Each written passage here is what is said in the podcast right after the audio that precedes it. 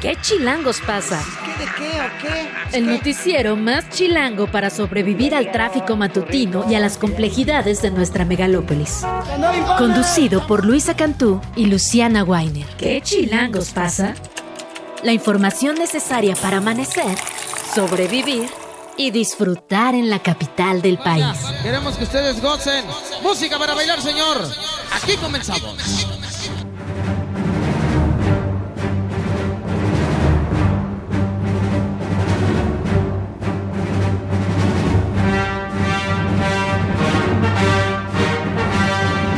La mañana con dos minutos, jueves 8 de febrero, el Día Internacional de John Williams. Estamos escuchando la marcha imperial porque hoy es cumpleaños de el compositor, la verdad quizá más grande de nuestros tiempos en cuanto a producciones cinematográficas. John Williams nació un 8 de febrero, pero de 1932. Ahora. 1932, ¿sí? Sí, sí. Tiene sí. 92 años de edad.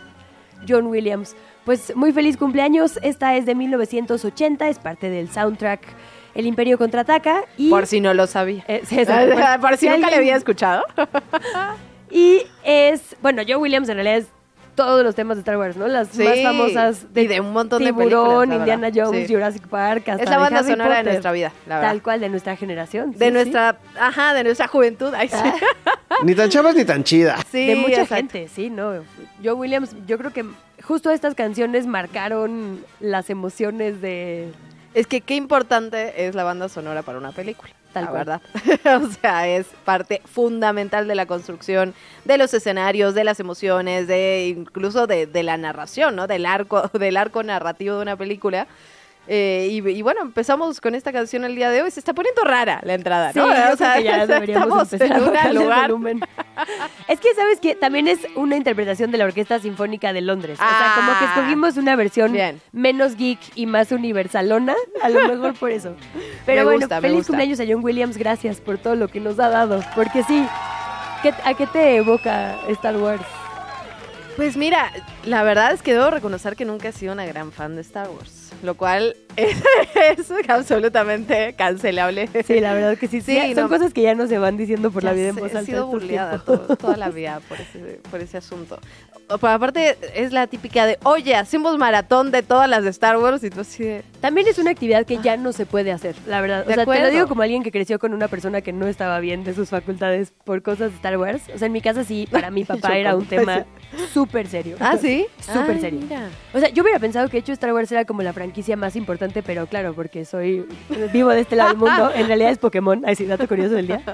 Eh, sí, no, y- o sea, una cosa seria, seria, seria, de... Vi obviamente en estreno mundial, en la premier, to- con las que nos Wow. tocaron de generación, ¿no? Todo el merchandising y todo. Sí, digo, el Imperio contraataca, el, perdón, la amenaza fantasma, que fue, digamos, la que abrió la nueva trilogía, nos tocó a nosotras en Sí. cine, muy chiquitas, yo obviamente fui disfrazada, no voy a decir de qué, con mi papá, y me tocó como ver todas las etapas de esa generación para la que fue un verdadero parteaguas, ¿no? O sea, sí la música, pero los efectos, Sí, el, sí, los digamos, el storytelling, ¿no? Incluso la crítica como social disfrazada. Hubo una generación para la que es un tema muy serio, pues, ¿no?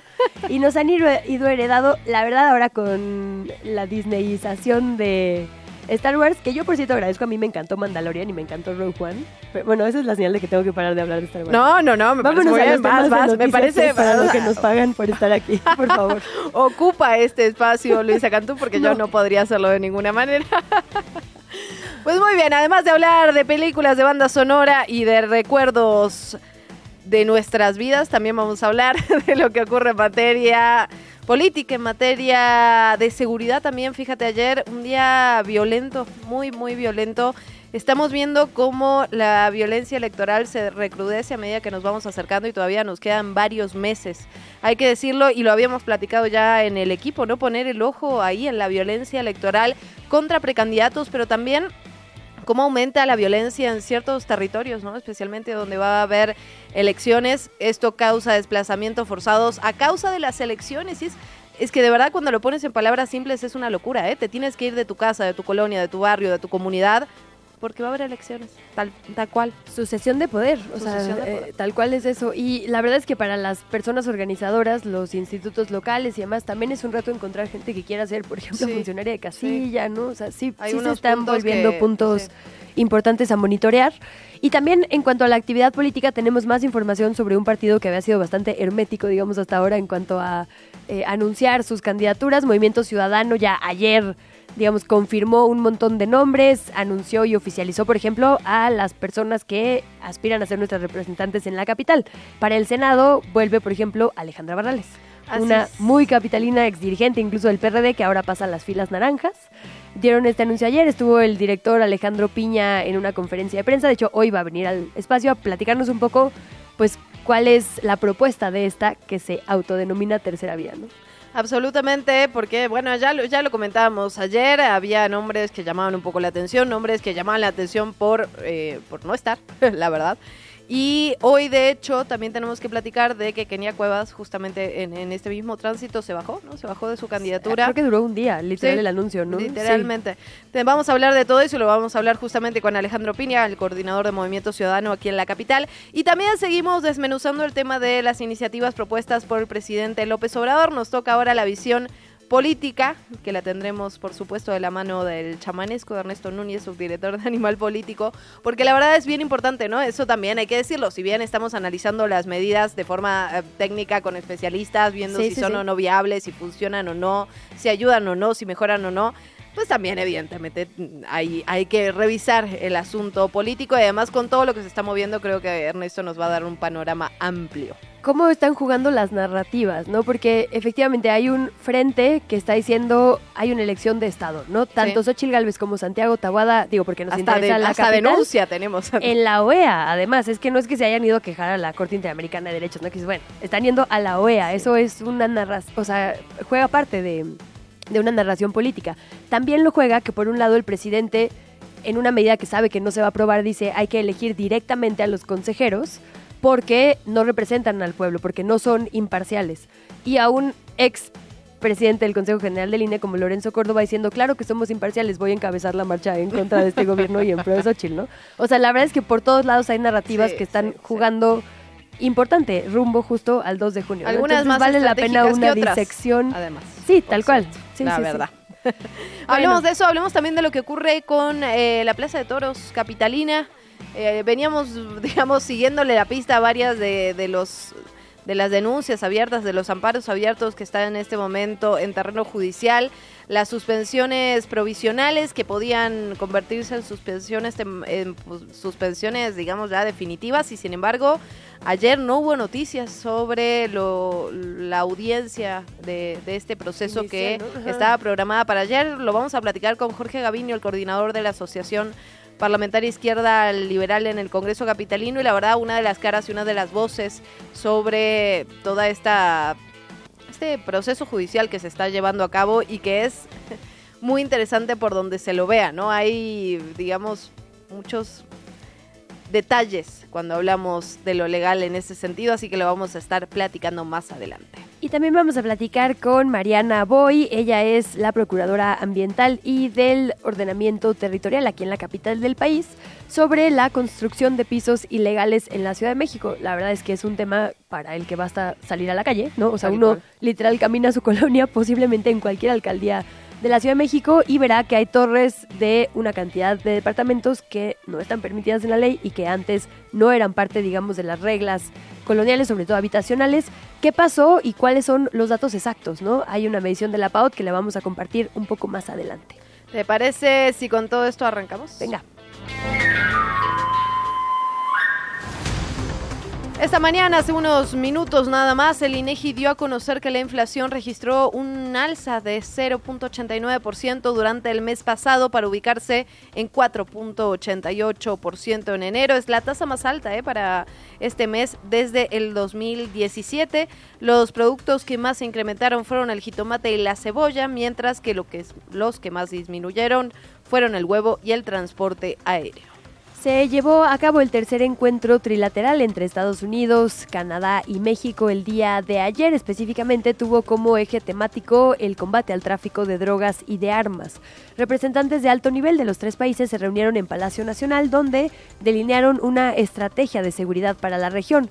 Acordaron el intercambio de información y el uso de programas de trazabilidad para interrumpir la entrada ilícita de armas hacia el sur y de fentanilo hacia el norte. Posteriormente, la titular de Relaciones Exteriores, Alicia Bárcena, encabezó a la delegación mexicana que conversó con la comitiva estadounidense, liderada por Sherwood Randall. El objetivo es que sea una conversación constante en periodo electoral para ambas naciones. Por otra parte, hay que decirlo, esto va a continuar. La, la, secretaria de Relaciones Exteriores, Alicia Bárcena, anunció que la cumbre de líderes de América del Norte entre López Obrador, Joe Biden y Justin Trudeau se va a realizar en abril en Quebec, al término de la tercer comité trilateral para combatir el tráfico de drogas, del que ya platicábamos en Palacio Nacional. Bárcenas dijo que al encuentro de los líderes de Estado de Norteamérica se llevarán las conclusiones de este grupo de trabajo. Vamos a la, información nacional. Juan Pérez Guardado, el director de Desarrollo Social del Ayuntamiento de Fresnillo, Zacatecas, y cuñado del senador Ricardo Monreal, fue asesinado por hombres armados la mañana de ayer. El secretario de Gobierno estatal, Rodrigo Reyes, confirmó esta noticia a través de sus redes sociales. Reyes también dijo que fue un día complicado, por poner una palabra en materia de seguridad. Afirmó que los esfuerzos para pacificar Zacatecas van a continuar. Mandó un mensaje de solidaridad a la familia, amistades y compañeros del fallecido. El gobernador David Monreal dijo que se tienen indicios sobre este homicidio. Escuchamos. Se aprecia que es frontal, es directo, no es como otros casos que se equivocaron o fuego cruzado. Ya se están las investigaciones, tenemos confianza, como ha sucedido en los últimos acontecimientos, de dar con los responsables. No quiero adelantar, pero ya tenemos algunos indicios. La zona está acordonada por elementos de la Policía Estatal Preventiva de la Guardia Nacional y el Ejército Mexicano y la Fiscalía es la encargada de hacer los peritajes e investigaciones correspondientes. Y como ya lo adelantábamos hace unos minutos, la activista por los derechos de las personas trans, Kenia Cuevas, informó en un comunicado su decisión de declinar a la postulación como candidata a diputada federal por parte del Movimiento Ciudadano dijo que el partido político quería utilizar su trayectoria para simular acciones afirmativas para la población LGBTIQ. Agradeció ser considerada y dejó la puerta abierta para que en un futuro pueda llevar su activismo al ámbito político, reconociendo la necesidad que tienen las personas LGBTIQ que se vean representadas en espacios legislativos. Guadalupe Tadei, la consejera presidenta del INE, aseguró que tanto el programa de resultados electorales preliminares, el PEP, el PREP, como el conteo rápido van a operar sin contratiempos en la noche de la elección del próximo 2 de junio. El PREP no está en riesgo alguno. Tenemos muy bien documentado, muy bien fundamentado y estructurado el PREP que normalmente es el que se eh, presentan a través de que se presentan los resultados. Son desafortunadas estas filtraciones irresponsables. No, no, por solo decir que Tadei dijo que el INE está sólido y que está firme y que no hay preocupaciones sobre que el proceso electoral salga en tiempo y forma. Por otra parte, otra de las cosas que fueron noticia ayer en redes sociales, mucha discusión al respecto. La Sala Superior del Tribunal Electoral determinó por unanimidad que la periodista Denise Dresser no cometió violencia política de género contra la diputada de Morena, Andrea Chávez. Los magistrados y magistradas de la Sala Superior señalaron que las declaraciones de la periodista, recordemos que las hizo en agosto del 23 en esta mesa de análisis que tienen con el periodista Carlos Loret, y por las que fue sancionada justamente por la sala regional del tribunal, fueron realizadas en ejercicio de su labor periodístico y no se basan en estereotipos y roles de género.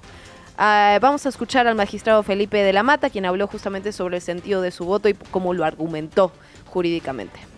Si bien el reconocimiento de la figura de violencia política de género debe ser inhibida, erradicada y ser sancionada, utilizarla ante la justicia electoral para silenciar voces, incluidas aquellas que puedan ser molestas o incómodas, priva la libertad de expresión y el derecho a informar, sobre todo si tienen el fin de censurar información crítica de interés público. De ahí que entonces sean aceptables las críticas severas hacia personas electas por elección popular, porque al ser funcionarias públicas están sujetas a un mayor escrutinio público. Por supuesto que sí, las personas públicas necesitan un mayor escrutinio público, pero las frases que usó Denise Dresser fueron, ya sabemos por qué, además, por un tema de faldas.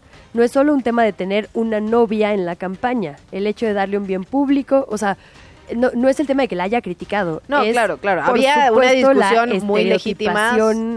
de, o sea, tema de faldas no se debe decir nunca, pues en todos los contextos es violencia de género y decirle a alguien que es una funcionaria pública, novia, le resta todo el Sí, mérito de sí, haber totalmente. llegado a ese espacio de elección popular. Sí, había una discusión muy legítima que tenía que ver con el uso de recursos públicos claro. eh, y b- había fotografías y había mucho que discutir. Había una verdad. investigación seria. Había una investigación seria al respecto, digamos. totalmente. Tenía que ver con unos traslados, justo en el contexto Eh, de un ¿sí? informe, que es importante periodísticamente y públicamente, por supuesto. La forma en la que se expresó Dresser, Sí, híjole, completamente. deja pocas dudas, pues. completamente. Pero bueno, a, a ojos de Felipe de la Mata y del tribunal en general, esto no representa violencia de género. Lo que sí, pues qué feo ser mujer política y que digan que estás ahí por ser pareja de alguien, ¿no? Como que llevamos mucho tiempo, desde cualquier partido le ha pasado a la priista Paloma Sánchez, le ha pasado a mucha No, le gente y siempre lo hemos criticado, ¿no? Totalmente, la violencia, la violencia política de género es un problema real que se va incrementando además con el paso del tiempo porque evidentemente cada vez hay más mujeres en puestos de representación política. En todos los que casos debe de ser mujeres feministas, pues, o sea, ella lo sabe mejor que nadie, porque además ella ha sido víctima muchas Sí, veces de exacto, violencia de de género. hecho. El tribunal también desechó la denuncia de desvío de recursos de Notimex a la campaña de Sí. Claudia Sheinbaum. También la mayoría determinó que no había fundamentos, digamos, que indicaran que efectivamente, por la mayoría de tres a dos votos, que había algo que investigar, ¿no? Que calificaron la queja como superficial y frívola. Y en otra nota, también importante, el exdiputado federal de Morena, Saúl Huerta, fue sentenciado a 22 años de cárcel por el delito de violación de un menor en abril del 2021. Queda pendiente que se le dicte condena por otras dos denuncias en temas similares que tiene en contra. Teófilo Benítez, el asesor jurídico de esta víctima, de la víctima, señaló que a pesar de que la sentencia es un logro, se va a apelar el fallo. Consideran que debió ser de por lo menos 40 años de prisión. La familia de esta víctima, menor de edad, insistimos, denunció que el exmorenista es un pedófilo y un violador serial. Hablaron de cuatro jóvenes entre 13 y 16 años. Es un caso horroroso, la verdad. Hay que hablar de otro de los casos que le hemos estado siguiendo la pista. Ayer en la noche un juez dictó formal, auto de formar prisión en contra de los ocho militares presuntamente involucrados en el caso Ayotzinapa, quienes son acusados de delincuencia organizada. Por ahora van a permanecer en el- la prisión del campo militar número uno mientras enfrentan el debido proceso. Sin embargo, la decisión de la jueza todavía puede ser impugnada por la defensa de los militares a través, obviamente, de un recurso de apelación por la vía del amparo. Y ya sabemos un poco por dónde va, porque ya los abogados de estos ocho militares estuvieron dando declaraciones, justamente como lo hablábamos de, el- de que si las pruebas eran o no lo suficientemente firmes. En fin, un, un caso al que estamos y le vamos a dar seguimiento. En información de las candidatas y el candidato presidencial, empezamos con la aspirante de la Alianza Fuerza y Corazón por México, Xochil Gálvez, quien sigue de gira en Estados Unidos y desde Washington aseguró que podría venir el próximo 2 de junio lo que llamó una elección de Estado, es decir, básicamente que el gobierno, el presidente Andrés Manuel López Obrador, intervengan en favor de su candidata o la candidata de su partido. Escuchamos a Xochil Gálvez. Este gobierno está dispuesto a utilizar todo el poder del Estado para evitar que la oposición obtenga triunfos. Usan el dinero público de los programas sociales. Eso es evidente que los servidores de la nación pasan casa por casa eh, diciendo que tienen que apoyar al partido en el poder. Lo denunció Marcelo Ebrard. Él mismo dijo ser víctima de una operación dentro de Morena a favor de la señora Claudia Sheinbaum. Como parte de su gira por la nación vecina, Xochitl tuvo una reunión con funcionarios de diferentes agencias del gobierno de los Estados Unidos que particularmente se encargan de la agenda bilateral con nuestro país. En el otro lado, Claudia Sheinbaum rindió protesta como candidata presidencial del Partido del Trabajo del PT. Esto lo hizo dentro de la coalición Sigamos Haciendo Historia. Durante el acto protocolario, Sheinbaum se comprometió a luchar por las mejores causas del pueblo de México. También continuar con la llamada cuarta transformación. Vamos a escuchar parte de lo que dijo. Pero aquí vengo a protestar con ustedes, a seguir luchando con ustedes, a seguir construyendo el mejor México posible. Y ese México es el México de su pueblo, el México que construye democracia, porque la democracia es nuestra bandera. La de ellos es el autoritarismo, la derecha siempre ha sido autoritaria. La democracia es nuestra bandera, a luchar por las libertades.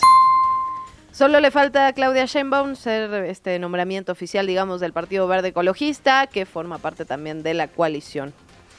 Y el candidato por Movimiento Ciudadano, Jorge Álvarez Maínez, denunció al presidente López Obrador por lo que calificó como una campaña anticipada en favor de Claudia Sheinbaum, así como el supuesto uso indebido de recursos públicos. Lo hizo a través de su cuenta de X y ahí Maínez difundió el contenido de una acusación que presentó ante el INE. Ahí argumentó que la presentación del paquete de reformas del presidente sería, en su visión, un acto de campaña. ¿Qué chilangos pasa en el mundo? Ayer hablábamos sobre esta propuesta de tregua que realizó Jamás, lo, lo, mencionamos al final de este espacio informativo. Bueno, cuatro meses ya, cuatro meses de la escalada de violencia en Gaza y el primer ministro israelí Benjamín Netanyahu afirmó ayer que la victoria total en Gaza está al alcance de la mano. Evidentemente estoy haciendo una cita textual. Rechazó rechazó la última oferta de jamás de un alto al fuego para garantizar la devolución de las personas rehenes que todavía permanecen en la franja de Gaza. Netanyahu afirmó también que no hay otra alternativa para Israel que provocar el colapso de Hamas, ya que en su opinión acceder a una tregua o rendirse solo invitaría a una nueva masacre. Es increíble que es el país que surte de inteligencia, de espionaje y de seguridad a todo el mundo y en cuatro meses no han podido encontrar a lo que califican como un grupo mínimo de milicias, ¿no?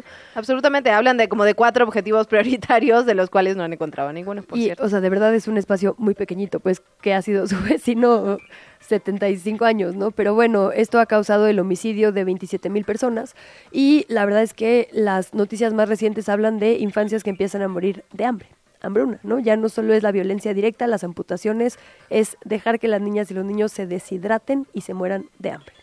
Ayer el Senado rechazó la propuesta de Joe Biden para reforzar la frontera México-Estados Unidos a cambio de ayuda militar para Ucrania. El fracaso de este acuerdo deja a la administración de Joe Biden y al Partido Demócrata en el Congreso luchando una vez más por encontrar alternativas para dar luz verde a nuevos fondos de Ucrania para Ucrania y también para Israel, que son prioridades para este partido en política exterior.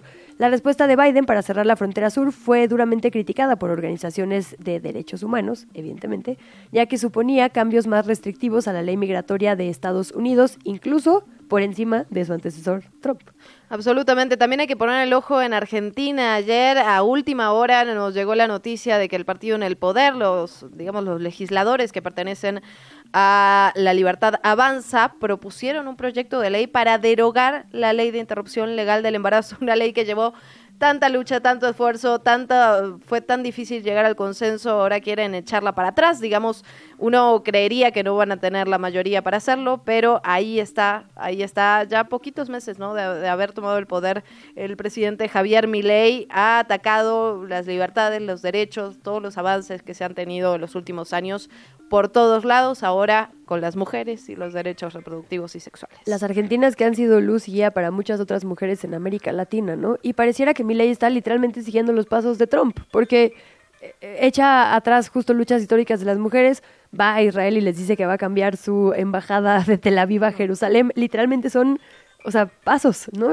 Exactamente lo que hizo Trump. Absolutamente, mientras la ley ómnibus sigue en discusión, por cierto, le dieron un revés, ahora volvió a comisiones, veremos en qué termina todo eso. Mientras tanto, Luisa Cantú, hacemos pausa. 7 con 25, volvemos. ¿Qué chilangos pasa? Regresamos. La entrevista. ¿Ya estás grabando? 7 de la mañana, 31 minutos. Ya lo decíamos, la verdad que hemos estado platicando mucho de movimiento ciudadano en estos últimos días. Eh, hubo definiciones importantes y por eso agradecemos muchísimo la presencia, además en cabina, la verdad, de Alejandro Piña, el coordinador de Movimiento Ciudadano aquí en la capital. Alejandro, bienvenido, ¿cómo estás? Hola, muy bien, muchísimas gracias, con el gusto de estar con ustedes nuevamente. Al contrario, coordinador, muchísimas gracias por el esfuerzo de venir a cabina para platicar sobre estos temas. Preguntarte, porque somos un noticiero muy chilango, evidentemente, por las definiciones que le interesan a la capital. Hubo ya muchas en la mira pública antes de llegar a senadurías, diputaciones en el Congreso. Preguntarte por las meras locales. Evidentemente, Salomón Chertorivsky, alcaldías, Congreso local, ¿ya están? Sí, ya tenemos, ya tenemos definición de candidaturas esta semana, entre lunes y martes, eh, eh, en, asamblea electiva de nuestro movimiento ciudadano. Se, eligieron las candidaturas y bueno, pues tenemos una gran pluralidad en, los perfiles, las personas que nos irán a representar. Eh, por ejemplo, te puedo nombrar en Coyoacán a nuestra compañera Sofía Margarita Provencio. Ella es especialista en temas de arte, cultura en esta ciudad, una activista eh, dedicada a ello, pero que además tiene un trabajo eh, importante con la ciudadanía en, la delegación Coyoacán y que bueno, pues nos estará representando eh, en ese lugar. Por ejemplo, en Iztapalapa tenemos un perfil muy joven, un joven de 27 años, abogado, eh, activista y que eh, pues está dispuesto a dar la batalla en una eh, zona tan complicada como es como es Iztapalapa con un profundo amor. batallas, quizá, es la batalla de batallas ahí, pero pero es un joven dispuesto a dar esas batallas y que seguramente hará hará un gran papel. Y bueno pues tenemos otras personalidades como el caso de Escaposalco, Luisa Alpizar, una, una mujer que tiene ya amplia trayectoria, que ha sido diputada local y que eh, pues también tiene un, arraigo muy profundo en, esta alcaldía y que eh, será muy competitiva. Eh, el caso de Tlalpan, iremos con Luisa Valdés, es ya también exdiputada local y que bueno, pues también tiene un arraigo importante en esta alcaldía con una base social amplia, con, con prestigio, con reconocimiento.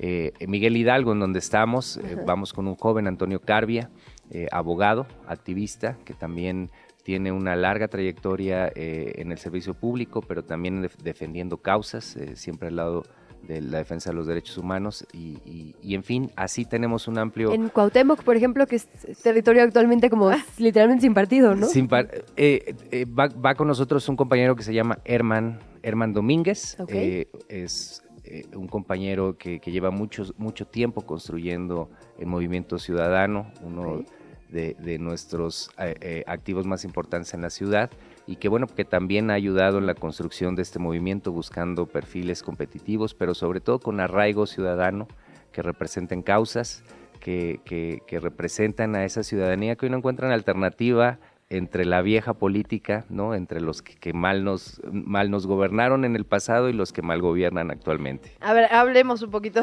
sobre ese tema. Hablemos primero del Congreso local. Esos nombres han sido un poco más sonados, la verdad, en, la prensa. Se ha discutido mucho sobre ellos y hay cierta polémica. Recuérdanos los más importantes y le entramos por ahí.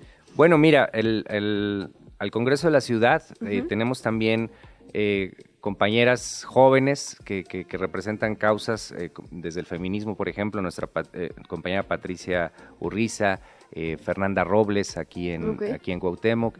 Es decir, tenemos un, amplio abanico de, personas porque para nosotros lo importante, más allá de, las personalidades individuales, lo que tenemos es un colectivo que representa cosas, que representa causas y que sobre todo se encuentra ligado a la sociedad civil, se encuentra ligado a sus comunidades de manera local y que con ellos pues vamos a dar una pelea en colectivo representando muchas cosas que hoy en esta ciudad están, están hechas a un lado, que se han olvidado. Coordinador, ¿cuál es su cálculo en ese sentido? ¿Cuántas alcaldías creen que podrían literalmente robarle a uno u otro bando y cuántas diputaciones? Mira, nosotros eh, creemos que vamos, que, nuestro piso es ser segunda fuerza en la Ciudad de México.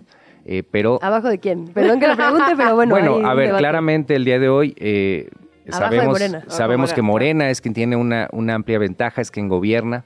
Eh, además, desde el gobierno hacen uso de toda, de toda esa estructura, de todo ese poder para eh, garantizar eh, tener, tener los votos suficientes. Sin embargo, creemos que vamos a ser la, la opción más competitiva frente a Morena. Estamos decididos también a pelear fuerte con, eh, contra Morena porque lo que ha sucedido en esta ciudad es que han querido vender la idea de que solo hay dos opciones, ¿no? Entre otra vez la vieja política que representa el PRIAN, la corrupción y todo lo que ya sabemos, contra los que hoy, hoy están gobernando y que tampoco han aprovechado esa oportunidad y no han terminado de resolver problemas fundamentales. La ciudadanía, frente a esas dos opciones, dice, pues de ir a votar por el PRIAN, que representa lo peor de este país, pues mejor me quedo en Morena, que es lo menos peor. Nosotros creemos que una vez que inician las campañas, que la gente tenga posibilidad de conocer eh, lo que es movimiento ciudadano, que, vea los rostros que estamos impulsando, las causas que, que, ponemos al frente, evidentemente tendremos una tercera opción para esa ciudadanía que hoy no la tiene y que cuando tenga esa opción, evidentemente nosotros entraremos rápidamente en competencia y podemos estamos seguros estar en un tercio de ese electorado y con esa posición, con esa condición, poder avanzar. ¿Cuál es la diferencia? Que nosotros tenemos una posibilidad de crecimiento amplísima. Hoy somos la segunda mejor opción de, votación para los chilangos. Es decir, si no existiera el partido por el que hoy dice que votaría, ¿por qué otro eh, eh, se inclinaría? Y la segunda mejor opción siempre es Movimiento Ciudadano. El, rechazo que tiene el, el prianismo en esta ciudad es casi el 70%. Es decir, siete de cada diez dicen yo no votaría nunca por estos tipos, yo no permitiría que el PRI regrese al gobierno a seguir robando y en ese sentido, la, cuando nosotros estemos en competencia, seremos quienes pueda absorber parte de ese electorado que, que, hoy no tiene opción, parte del electorado que se ha mantenido en Morena, pues porque enfrente tiene el PRIAN, pero cuando estemos nosotros podremos recoger parte de ese, de ese electorado. A ver, hablando del PRIAN coordinador, y entiendo que no le toca ¿eh? todo a usted porque, eh, digamos, el tema no es tan, tan local, ¿no? Es más federal, pero la verdad es que sí, ha habido muchas críticas por muchas figuras, eh, pienso en Alejandra Barrales, en Gustavo de Hoyos, es decir, un poco de esta vieja política de la que siempre habla Claudia Hablando del PRI. Exactamente, entonces... ¿por qué? Digamos, ¿por qué no apostar por figuras nuevas? Patricia Mercado, digamos, decía, no estamos todos, ¿no? Y, me parece que eso sí tuvo una resonancia. ¿Cómo se lo explican adentro del movimiento? Palazuelos, perdón. Palazuelos, sí, exacto. Mira, eh, la sociedad es plural. Eh, la sociedad se compone de, personas de diferente eh, perfil, de diferente índole. En todos los partidos también reconocemos que hay perfiles valiosos. Eh, Ruiz Macié me parece que es una, una mujer con una amplia trayectoria, con un enorme prestigio, que estaba mal puesta, que estaba en un lugar eh, que, no, que no representa lo que, lo que sí es ella. Me parece que es una, un, gran fichaje para nuestro movimiento, que va a aportar su experiencia y que estará por fin en una, en una fuerza política que tenga la posibilidad de, pues de darle una mejor plataforma también para, para llevar sus causas al frente. Perdón que me meta, pero... Sí, y Palazuelos también, diría yo. habla de Chris, va incluso arriba de ti, perdón, ¿no? En, en, la, en la lista de la circunscripción de la ciudad. Eh, ¿Por qué, digamos? ¿Por qué priorizarla sobre propias figuras? Mira, eh, finalmente estamos haciendo una composición amplia. Nuevamente, nuestro, nuestro partido, más allá de las personas, es el proyecto, es lo que estamos dispuestos a construir. Y en esa suma también debemos ser generosos, debemos tener apertura y buscar que estas personas que pueden aportar, que tienen esa experiencia, que tienen esa trayectoria, puedan sumarse a nuestro movimiento. Eh, hablas de Ruiz Massi, pero está también Juan Zavala, que es hoy, hoy el secretario general de acuerdos de nuestro partido, un joven brillante, un joven que, que, tiene una, una eh, eh, carrera eh, intachable y que por supuesto estará también ahí representando estas cosas. Patti Mercado estará con nosotros, evidentemente también en el, en el, en el Congreso Federal. Y bueno, hay una suma de muchas personas.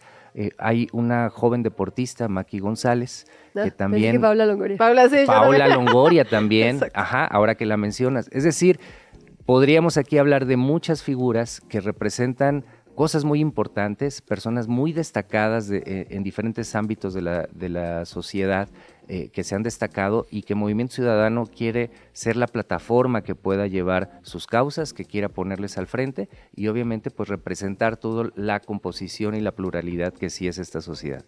¿Cómo van a cómo van a afrontar el reto, digamos, creo yo el mayor que tienen, ¿no? De ser conocidos a nivel a nivel local primero, a nivel nacional después y tratar de ganar ahí los votos que se puedan para llegar a ser la segunda fuerza. La verdad es que en las encuestas todavía hay una diferencia sustancial, ¿no? Con los partidos tradicionales. pues. Así es, esa es la foto del momento. Evidentemente hoy nosotros arrancamos eh, eh, con cierta desventaja, hay que decirlo, por la trampa que han hecho las otras fuerzas políticas, que han anticipado sus campañas, que han hecho eh, eh, eh, proselitismo desde prácticamente hace un año y, y también Sí, pre, pre, pre, pre, pre, las pre, sí, pre, pre campañas que, que- que a todas luces, bueno, pues han sido actos, actos ilícitos, fuera de la norma, eh, utilizando recursos públicos, también hay que decirlo, y con esa trampa han querido tomar ventaja. Pero yo les voy a decir una cosa, la contienda apenas inicia, estamos a poco más de 110 días de iniciar, de, de- de- perdón, de que, de que sea la elección, Eh, a- estamos a menos de un mes que inician las campañas, y cuando inicien las campañas vamos, vamos a romper la escena. Eh, Álvarez Maínez, que le han tachado de ser un candidato que nadie conoce, lo van a conocer. Para eso son las campañas y cuando lo escuchen, cuando, cuando eh, eh, la gente se dé cuenta de todo lo que tenemos que decir, cuando vean a Maínez hablando con tanta claridad de, de los problemas más profundos que tiene este país y cómo podemos solucionarlo y cómo podemos romper con los vicios de la vieja política, ustedes verán que rápidamente ese electorado eh, se moverá. Ya nos ha pasado. En Nuevo León, con, con Samuel, teníamos 8% a- al iniciar la campaña. 8%. Y en, en menos de mes y medio logró romper esa barrera, superar a las otras fuerzas políticas y terminó ganando con el 36%. Entonces no es imposible, para eso son las campañas, para mover los números, para convencer y hablar al, hablarle al, elector- al electorado. Y las otras fuerzas políticas mañosamente se anticiparon, pero pues también hay que decirlo, ya, ya, ya están muy vistos. Ya, ¿qué nuevo tienen que decir? Eh, eh, cuando escuchen a Maines verán la profundidad de, nuestra, de nuestro planteamiento, nuestra propuesta y que además tenemos un planteamiento muy claro para sacar adelante este país. Para ir cerrando, coordinador, y aprovechando, Samuel anda en la ciudad, ¿no? Ahora que, que lo menciona, eh, Movimiento Ciudadano tiene dos muy claros bastiones que efectivamente son Nuevo León y Jalisco. Desde Jalisco se ha acusado justo la samuelización y marianización, digamos, de, de MC.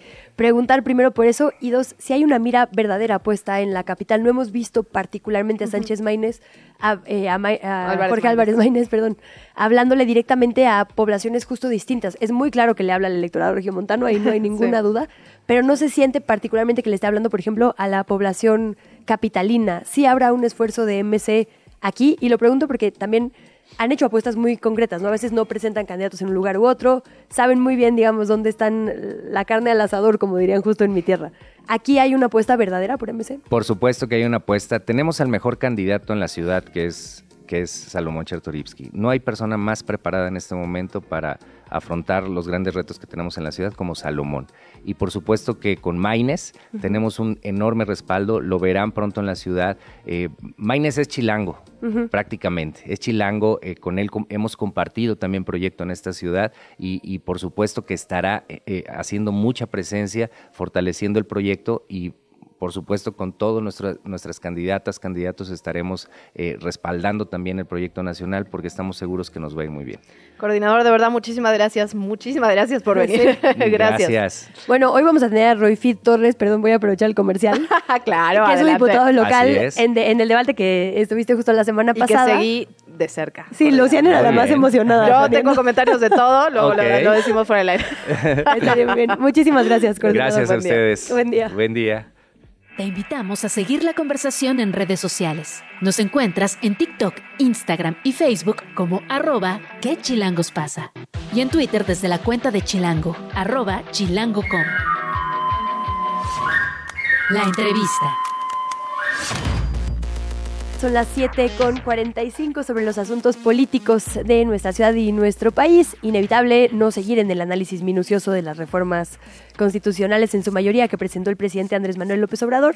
Y para continuar y específicamente poner una mira en lo que tiene que ver con la posibilidad de reformar el poder electoral, saludamos al subdirector de Animal Político, Ernesto Núñez, que ha sido alguien que ha cubierto partidos políticos y al INE. No quiero decir desde que yo me acuerdo de esto, pero por muchos Luisa. años. Desde que sigo su periodismo. mala onda. No, no, desde... naciste, Trátalo bien, oye. Pero sí, tienes razón, la verdad es que es la verdad. Ay, ¿cómo están? Buenos días. Muy buenos días, Era Ernesto. cumplido, Ernesto. Quiero empezar por ahí, de verdad. No, sí, mil gracias. Oye, Ernesto, pues la verdad es que hemos estado abordando el tema de- del paquete de reformas que mandó el presidente desde muchos ángulos, no todavía desde el político, que la verdad es uno de los más importantes. Y en ese sentido hay como muchas narrativas, siento yo, ¿no? Que si es una, una bajada de línea para el posible gobierno de Claudia, que si en realidad es un tema electoral, que si en realidad está trazando el presidente su, su legado, pues, su, su misticismo. ¿Tú cómo lo lees, Ernesto? Miren, yo de entrada pienso que sí, que sí es un, o sea, son, lo primero que son, son fuegos de artificio, es decir, y por cierto el presidente, como siempre, lo logró, logró su objetivo, llevamos hablando de este tema toda la semana, pero incluso antes, pero incluso antes, ¿no? Eh, la oposición, digamos que mordió el anzuelo desde ya varias semanas antes, tanto la oposición formal como la, como la para oposición, vamos a llamarle así, ya convocaron a una marcha, los partidos ya se han ido posicionando, en fin, eh, ese cometido está, está logrado y el presidente por lo menos nos tendrá durante febrero hablando de estas reformas. No sé si le dé, porque en este país las, ustedes lo saben igual que yo, las agendas son muy efímeras, ¿no? Los temas duran bien poquito ya en la agenda pública porque son sustituidos por otros temas normalmente graves y, y terribles. Eh, no sé si le dé para que se esté hablando de esto toda la campaña, pero lo cierto es que hay temas que son populares, ¿no? O sea, ¿quién no quiere que suba la pensión? ¿Quién no quiere que se gaste menos en el Congreso? ¿Quién no quiere que los ministros ganen sueldos que no sean de medio millón de pesos? Pues son temas que además a Claudia Sheinbaum le dan estos famosos eh, pues lemas de campaña, ¿no? Estas famosas frases, ideas, fuerza, que se pueden incorporar en una narrativa de campaña y que a Claudia Sheinbaum pues le súper conviene que estemos hablando de estos temas y no, por ejemplo, de los saldos de la 4T en temas donde hay déficits muy graves, como el, tema de salud, como el tema de seguridad y violencia, como, el, eh, como muchos temas de los que podríamos hablar, ¿no? La crisis de personas desaparecidas, de, de la crisis migratoria, en fin, varios temas en donde el gobierno ha quedado mucho a deber respecto a la expectativa que había hace hace cinco años, en 2018, justo en estos momentos de campaña electoral. Entonces, me parece logró el presidente y específicamente en el tema de la reforma electoral, es una de las reformas en donde él no hace, no hace otra cosa más que proponer algo que ya le fue rechazado. En abril de 2022 el presidente, después de la de revocación de mandato, presentó una propuesta de reforma político-electoral que incluso la exposición de motivos es exactamente la misma de la que presentó ahora eh, en, en este en este año. Esa reforma se discutió en la Cámara de Diputados y se votó en contra en la Cámara de Diputados en diciembre de 2022. Ese era el famoso Plan A de reforma político-electoral y por eso surgió el Plan B, que fue mandar intenciones parecidas, pero con solo reformas a leyes secundarias, que recordarán que también que eso se, también se discutió, se aprobó en fast track, la Corte revisó el proceso legislativo y determinó que se había violado el proceso legislativo y las invalidó. Y ahora el presidente presenta lo mismo, solamente hay una variación en su en su reforma constitucional de 2022, que es ahora sí propone de manera clara y abierta eliminar la representación proporcional por completo. La vez pasada era más bien al revés. Ajá, Sugería como que- unas listas ponderadas, ¿no? Ajá. Exactamente, él sugería que los diputados los eligiéramos mediante listas estatales, igual los senadores, ¿no? Eran una especie de, de pro- representación proporcional, eh, reduciendo las cámaras del Congreso a 300 diputados eh, y a 200 senadores. Ahora propone, eh, a 128 senadores, perdón, ahora propone igual, pero ahora lo que dice es, vamos a quedarnos solamente con los de mayoría, con los 300 del- que están por distrito y los, 100 y los 64 senadores, dos por estado que se eligen mediante el mecanismo actual, pero ya eliminando, en el caso del Senado, tanto las primeras, ac- acuérdense que cada estado, de, cada estado de la República tiene tres senadores electos, digamos, de manera directa. El que gana el estado se lleva los dos primeros y la primera minoría se lleva el, se lleva uno más, un tercero, y luego están los 32 que entran de lista nacional. Ahora el presidente está proponiendo un senado de 64 senadores, habría que ver cómo lo aterrizarían eso en leyes, pero eh, básicamente sería pues si Morena gana, porque como ganó en 2018 eh, 25 estados, pues si lleva 50 senadores y los otros 14 son de las fuerzas que hayan quedado en, segundo, en perdón, que hayan logrado ganar un, un estado en el Senado. Entonces, pues se ve complicado, pero pero bueno, es lo primero que yo quería decirles. No es, nuevo, es la reforma que presentó en 2022, salvo este cambio en, las pluris. Ahora, Ernesto, varias cosas han pasado desde que se presentó esta misma propuesta antes, tal cual, ¿no? La primera que yo diría, efectivamente, el tema de los pluris es, digamos, muy polémico, ¿no? Eh, pero lo cierto es que las listas que presentaron los partidos políticos ponen a sus dirigentes en el lugar número uno para garantizarse espacios de poder y de fuero. Entonces yo creo que eso cambió la narrativa también que tenemos sobre los plurinominales, ¿no? Hay voces incluso disidentes dentro del bloque de Morena, como el propio Noroña en el PT. Pasó también este revés desde la Corte a la preponderancia o priorización de la CFE y de las empresas públicas estatales contra las privadas en temas digamos, de seguridad y, soberanía para nuestro país, como es la ley eléctrica. Pasó también, eh, bueno, pasaron, digamos, un montón de cosas. La propia, eh, eh, pues el liderazgo, digamos, de Lorenzo Córdoba en una marcha convocada a todas luces por movimientos de oposición en la que él será el único orador. Es decir, hay muchos elementos en la narrativa pública que han reforzado esto que el presidente pone sobre la mesa. Yo coincido contigo en que la verdad hay muchos temas que faltan. Hemos hablado aquí de reforma tributaria, soluciones, como bien dices, a la crisis de personas desaparecidas. Hay muchas cosas. Pero sobre las que él ha insistido, la verdad es que los factores no ayudan a que no se refuerce que es verdad, que urgen esos temas, ¿no? Pues sí, ahora, eh, hay que, a ver, el presidente ya reformó la, 62 artículos de la Constitución ¿eh? en lo que va de su sexenio. Si uno revisa estos datos, pues sí, los fueron sobre todo en los tres primeros años cuando tenía mayoría absoluta Morena y sus aliados. Pero digamos, no es, no es que no haya cambiado ya la Constitución para sus prioridades, digamos, ¿no? o como en todos los sexenios, ¿no? Exacto. Ahora, él, eh, lo que llama la atención es que ahora, en, cuando le quedan siete meses en el poder, cuando estamos a punto de arrancar la campaña, le deje esta especie de herencia o legado a su posible sucesora, Claudia Sheinbaum, y que Claudia además abrace las iniciativas. A mí me parece que lo de Claudia pues es obviamente una estrategia obvia, porque pues el, el, voto López Obradorista pues sí está a favor de estas cosas, y como decía ayer Noroña, pues estas reformas profundizan muchas de las eh, cosas que eh, la 4T o Morena dicen en el discurso. ¿no? Eh, si las analizamos, digo, de las 18 en realidad, pues muchas es poner en la Constitución cosas que incluso ya están, nada más es escribirlas de manera distinta, como la pensión a adultos mayores. ¿no? pero en fin, si está ese debate abierto, como decía, pues el presidente logra ponernos a hablar sobre estos temas que sin duda son importantes, pero también hay que partir de un, de un dato. En este momento Morena y sus aliados no, les alcanza para votar más que las dos iniciativas de ley secundaria que mandó. Todas las constitucionales no se pueden, no se aprobarían de aquí a abril. Eh, entonces, ¿cuál es la intención? Que se vayan como discutiendo para que en septiembre eh, el presidente Sheinbaum y demás anhelando tener una mayoría absoluta se aprueben a partir de septiembre, pues parece que esa sería como la intención. Yo no sé si Morena va a lograr los niveles de votación de 2018 y que por lo tanto vaya a alcanzar esa supermayoría de dos terceras partes que requeriría. No, no sé, no sé qué vaya a pasar, ¿no? que no tenemos una bolita mágica, pero parece que esa es la intención.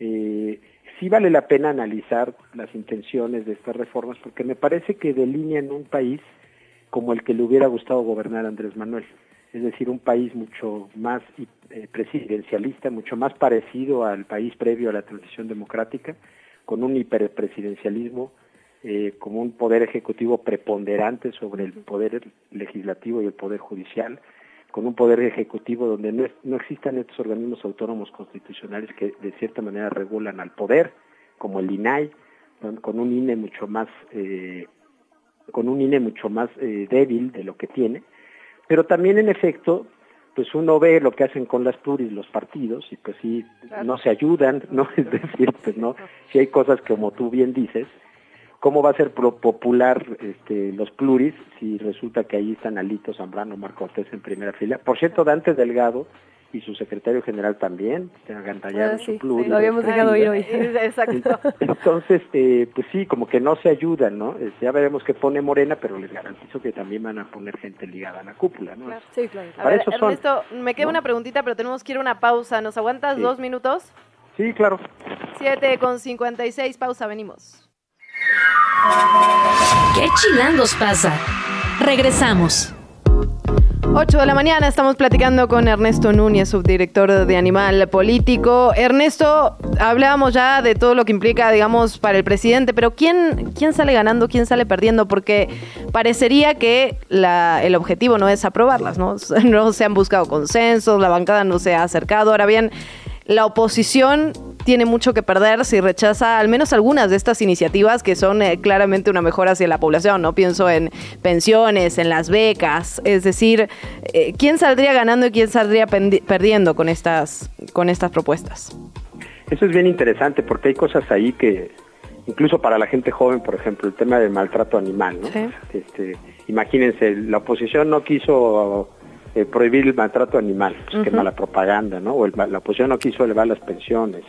Pero, O, pues- en fin, o sea, la verdad es que hay varios temas ahí que sí, que sí deberían. Lo difícil va a ser como que para la oposición decir, a ver, aquí sí le entro y aquí no. Entonces, la verdad, por eso digo que el presidente pone una trampa perfecta, ¿no? Es, la verdad es que sí es muy hábil políticamente porque pone estos temas ahí. Eh, él había hablado de ciertos temas, pero salió con una agenda enorme. Eh, eh, fíjense, está proponiendo eh, reformar 51 artículos más de la Constitución. Es decir, es más de la tercera parte de la Constitución lo que está proponiendo. Pero hay muchas cosas que son populares, incluso lo de los pluris, ¿no? Pues es bien difícil salir a defender a los pluris siendo quien sea en este país, ¿no? Porque además no hay comprensión acerca de lo que la representación proporcional le dio a este país en términos de pluralidad y de la llegada de voces distintas al Congreso tras la reforma de Reyes Heroles en el 77. Entonces, como no tenemos esa memoria presente, digamos, en el ánimo colectivo, es muy difícil defender la representación proporcional. Y además, en un debate de político de, de, eh, como el que tenemos en México, pues es, es todavía más complicado. Así que yo creo que en este momento pues lleva las de ganar, ganar el presidente, porque si se las aprueban, logra sus reformas. Y si no se las aprueban, logra desprestigiar aún más a una oposición que, por cierto, todavía no nos ha dicho qué quiere de hacer del país. O sea, si ustedes se dan cuenta, no, no hay un discurso claro. Acá a lo mejor se le podrá criticar a Claudia que, ah, es que Claudia abraza este legado de Andrés Manuel y no sé qué, incondicionalmente. Pero tenemos claro qué quiere. Del otro Sí. lado no tenemos claro qué quieren todavía. De hecho, mientras esto sucede. Xochitl está en Estados Unidos, ¿no? Sí, absolutamente. y Santiago en la pidiendo también la revisión de la OEA. Quizá ahí está un poco el, el meollo, querido Ernesto, como bien dices. Y lo cierto es que es periodo electoral para todas las fuerzas. Creo que el PRI es, la verdad, el único que ha dicho, de hecho, esta es perfectible, ¿no? Decía Rubén Moreira, Sí, sí. la de pensiones se queda hasta corta. La verdad es que es la discusión que esperaríamos ver. Digo, apenas se turnó ayer, digamos, a, a comisiones. Lo, lo cierto es que podrían tomarle la palabra al presidente, dar una discusión digna y proponer cosas que efectivamente sean parte de la agenda que dicen que representan, ¿no? Sí, Todos, a sabiendas pues. de que la actitud de Morena, sobre todo en esta legislatura, eh, la que empezó en 2021 cuando perdió la mayoría absoluta, ha sido o sale como la mandó Andrés Manuel o no sale. Entonces esto también hay que ponerlo en el escenario y Sí, eso eso también sí. le complica la ecuación a la oposición. ¿no? Claro, claro. Pues mucho de qué platicar, Ernesto. Vamos a ver qué pasa. Y ¿Mm? luego están las, los que mordieron el anzuelo anticipadamente, ¿no? Como estas organizaciones, Claudio X González y demás, que organizan una marcha, la que convocaron hace más de tres semanas, sin siquiera conocer nada, ¿no? Es decir, ellos salen, dicen que están defendiendo la democracia, convocan a esta marcha rosa, que yo le veo muchas complejidades y me permiten comentarlo rápido. Sí, o sea, Yo esto veo- que dices es fundamental. Lorenzo Córdoba, digamos de alguna manera, el Arturo Saldívar de, ¿no? De lo- Pues del sí. otro lado. O sea, Exactamente, tanto se le criticó a Sí. Saldívar que, que se abriera de capa yéndose para allá. Y acá, bueno, pues no es una... ver- Quizá Saldívar, pues hay que decir, bueno, al menos se abrió de capa por completo y aparece en una foto con Claudia Sheinbaum.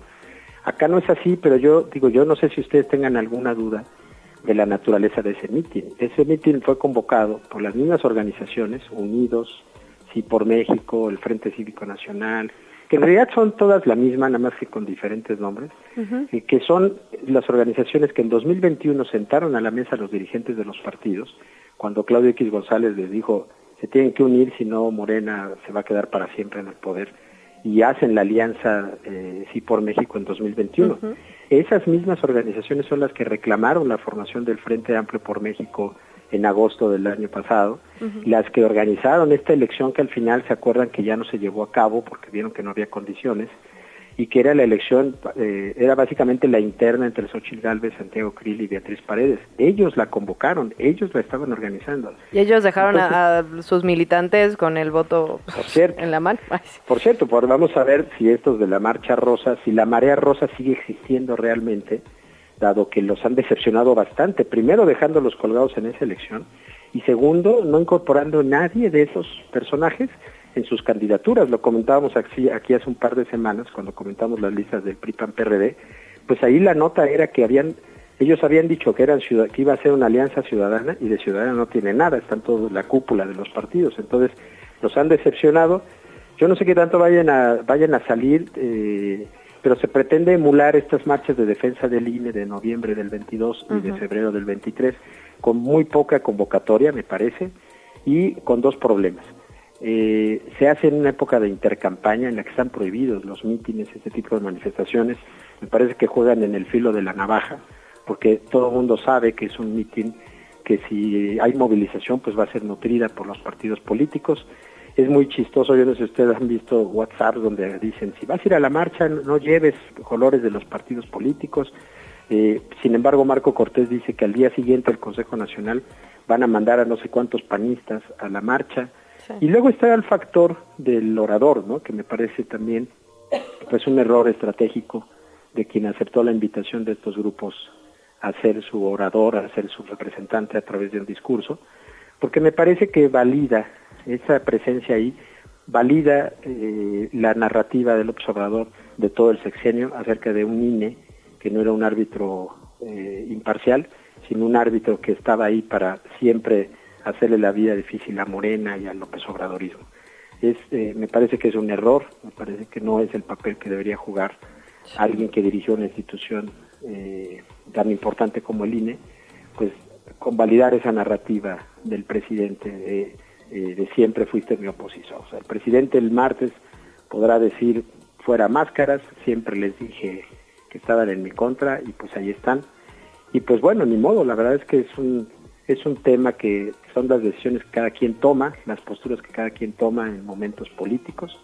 Entiendo que pueda haber una preocupación por el futuro de la democracia con estas reformas y demás, pero no sé si sea el momento de abrirse de capa y mostrarse ya como un opositor total a un gobierno eh, cuya elección tú hiciste, por ejemplo. ¿no? Sí. No, y hay que decirlo, la verdad es que independientemente de nuestra simpatía con el gobierno, hay que pensar con el gobierno, o antipatía. no, porque eh, para allá voy. O sea, la propuesta que hace el propio gobierno tiene que ver con, claro, que está ahorita en poder. Hay que pensar cuando Sí, pensamos sí. en la administración pública que puede haber alternancia, por ejemplo. ¿no? Entonces, Absolutamente. Incluso, digamos, quienes están acompañando esta propuesta que viene desde ahí, siempre debemos pensar, bueno, ¿y si cambiara, qué El pasaría? Estado no es el gobierno, ¿no? El- O sea, no es el partido político, más bien, ¿no? O sea, bueno, sí, ni el gobierno, Ni el gobierno. ni el partido político, mucho menos. Y creo que esa es una reflexión importante también, es verdad, ¿no? Sí. Sobre, digo, por supuesto, yo creo que son perfectibles muchísimas cosas, pero la reflexión que hay que hacer es, bueno, y si cambia y llega la, pero el partido que peor me cae, ¿cómo manejaría estas instituciones? No creo De que eso también es importante tenerlo en mente y ojalá de verdad, porque prometieron juntas en todo, lo- digo, sesiones en todos los estados, prometieron parlamentos abiertos. O sea, ojalá que de verdad eso sí sea en serio, ¿no? Los parlamentos abiertos son una figura increíble que creo que está súper infravalorada. Sí, pero, pero en todo. Ahora, digo, yo soy más pesimista ahí, mi querida Luisa. La No, verdad, pues yo sí creo que estas son, las- son unas reformas, yo les llamaba, son armas de distracción masiva, ¿no? En realidad, yo creo que este no es el momento para estar discutiendo reformas constitucionales, o sea, eso le correspondería a Claudia Sheinbaum en todo caso, llegando al poder decir, vamos para ahora sí por la anheladísima, que siempre yo quería que nuestro querido Porfirio Muñoz Ledo lo lograra, eh, lo prometió Fox, la prometió Calderón, la prometió Peña, la prometió Andrés Manuel y ninguno de ellos la hizo, la famosísima reforma del Estado. A mí me encantaría que el nuevo gobierno se inaugurara con una convocatoria donde todas las fuerzas políticas participaran en repensar la Constitución, pero no parcharla, sino realmente repensar si, si esta Constitución es adecuada para las para las narrativas actuales, para las mujeres, para las condiciones actuales del país. Le urge al país. Se quedó ya súper anquilosada, pero no me parece que este sea el momento de eso. ¿eh? Yo creo que este es el momento de discutir hacia dónde queremos el país ya en una campaña, revisar los saldos del gobierno, revisar qué propone cada quien y meterse realmente a, refundar el país a través de una nueva constitución, pues una vez que, que, que llegue quien va a tener el poder legítimo, que va a ser la próxima presidenta, y que sea ella quien convoque a refundar la constitución. A mí me parece que eso sería lo adecuado.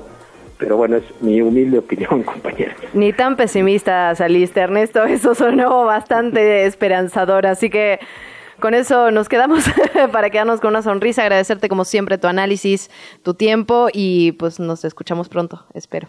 Un gran abrazo y, y gracias por la oportunidad. Aquí estamos en contacto. Abrazo. Un poco tarde, pero llegamos al segundo resumen informativo. Son las 8 con 11. Morena definió a 9 de 16 candidatos que van a competir por las alcaldías en la Ciudad de México ya.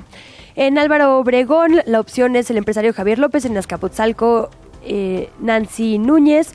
En la Benito Juárez está Leticia Varela, Coyoacán, Jana de la Madrid, en Tláhuac, Berenice Hernández, en Tlalpan será Gabriela Osorio, mientras que para Venustiano Carranza estará Evelyn Parra buscando la reelección. Es hasta el momento el corte de caja que podemos hacer. Todavía tienen hasta el 14 de febrero para terminar de inscribir ante el Instituto Electoral Local a sus abanderadas y abanderados. Ya nos los decía aquí el coordinador, pero Movimiento Ciudadano también dio a conocer los nombres de las 16 alcaldías quienes van a estar compitiendo por Álvaro Obregón, Esther Mejía, en Cuauhtémoc Hernando Mínguez, Gustavo Amadero, Araceli García, en Iztacalco Pablo Raúl Moreno, Milpa Alta Magali Álvarez, Xochimilco Adrián Chávez, Azcapotzalco Luisa Yanira Alpiza y en Benito Juárez Rodrigo Cordera. En el caso de Coyoacán, Sofía Margarita Provencio, en Cuajimalpa Viridiana Pérez Rojas, en Iztapalapa Alex Irán Pichardo y Magdalena Contreras será Daniela Nitza. Vamos, vamos a entrarle en poco tiempo ya al debate directo de las alcaldías. En otros temas, la Comisión de Asuntos Laborales del Congreso Local del de la Ciudad de México aprobó un dictamen para proponerle a su homólogo federal que el uso del uniforme no pueda ser obligatorio para las personas trabajadoras del hogar. En una sesión virtual, las los legisladores locales avanzaron este dictamen que modificaría la Ley Federal del Trabajo. El dictamen dice que en caso de que la persona empleadora requiera que la persona trabajadora del hogar utilice algún tipo de ropa distintiva de trabajo, deberá hacerse únicamente bajo consenso. La persona empleadora tendría que ser entonces quien cubra los costos asociados a estos uniformes. Por otra parte, la Secretaría de Salud Capitalina hizo un llamado a la población para continuar con las medidas sanitarias de prevención de contagios de influenza o COVID-19. Hablamos de lavado de manos, el estornudo de etiqueta, evitar automedicarse, especialmente cuando hablamos de infancias, de personas de la tercera edad y de personas con comorbilidades. La institución también invitó a acudir por un refuerzo de vacuna contra el virus SARS-CoV-2 a los centros de salud en los cuales hay disponibilidad de vacunas Abdala y Sputnik. Apuntó también que se mantiene la recomendación de utilizar cubrebocas en el transporte público y en los espacios que no tengan mucha ventilación. El sistema de aguas de la Ciudad de México informó ayer por medio de la Gaceta Oficial que se van a rehabilitar algunos pozos ubicados en diferentes demarcaciones. Se comenzaron los trabajos desde enero y la fecha de entrega son los meses de marzo a mayo del 2024. En el caso de algunos todavía no hay fechas concretas. La lista de pozos es la siguiente, el pozo que está en Jardín San Jacinto, en Altavista, el de Marina Nacional, Jardines del Pedregal, el Pozo San Luis número 5, Pozos Claverías. Hay una lista amplia de los que están recibiendo mantenimiento. Y otro de los temas importantes que ayer se habló justamente eh, sobre el tema de las tres tomas clandestinas de huachicoleo de agua que están ubicando en este momento. Vamos a escuchar al jefe policial, a Pablo Vázquez hay eh, algunas tomas o sospecha de algunas tomas que se encuentran al interior de domicilios. Se han identificado o se tiene denuncia eh, de dos o tres de estos, de estos predios. Hay que corroborar la información, no solamente con la denuncia, hay de hecho actos de investigación al, al respecto informó que pronto iniciarán las intervenciones en estos predios para asegurar las tomas. Se están realizando, dijo, revisiones de pipas para asegurarse de que operen de manera legal e incluso adelantó que algunas de esas unidades ya fueron aseguradas. La entrevista. Saludamos a el diputado, pero también coordinador de la Asociación Parlamentaria Ah, no, Izquierda Liberal, bueno, uno de quien ha acompañado, digamos, estas asociaciones pro animales, Jorge Gaviño, en toda esta, eh, pues, odisea legal que han significado la pelea por prohibir o no las corridas de toros, había una fecha clave que era ayer y estamos, eh, pues, al cual en vilo, ¿no? De saber qué sucedió. Jorge Gaviño, muy buenos días, bienvenido. Muy buenos días y buenos días al auditorio. Qué gusto saludarte. Muchísimas gracias, diputado. Pues preguntarle de inicio qué ha pasado, en, al menos en los diferentes procesos que se llevan a cabo. Entendíamos que ayer se iba a decidir si esta suspensión provisional se convertía en suspensión definitiva y sin embargo no ha habido novedades. ¿Cómo estamos en ese sentido, diputado? Bueno, el día de ayer eh, hubo un aplazamiento de la audiencia. Mm. en atención a que las autoridades eh, no habían sido notificadas todas a tiempo y, evidentemente tienen que darle pues a las autoridades el derecho de, manifestar lo que a su derecho convenga en la audiencia legal de tal manera que se, se difirió esta esta eh, sesión y, pues vamos a esperar este, a que se, se reponga eh, para la audiencia de ley. Ok, en lo que estamos esperando entonces, digamos, todos estos procesos legales, recuérdenos dónde está la discusión de fondo, digamos, ¿no? Porque parece ser que hay unas sobre medidas cautelares, hay una propuesta de reforma constitucional, hay una pelea por quién tiene, digamos, el interés jurídico. ¿Cuáles son los frentes, digamos, abiertos y los que usted ve que podrían ser permanentes? Porque parece ser algo que, que tiene que ver con quién presenta el recurso más actual, ¿no? Bueno, eh, en primer lugar, este, eh, la, la lucha efectivamente está en diferentes arenas, en diferentes frentes. El primer frente que nosotros vemos que el más natural sería el proceso legislativo, en donde cada una de las entidades federativas vaya legislando eh, la regulación o la prohibición de estas llamadas fiestas bravas que implican a nuestro juicio un maltrato animal.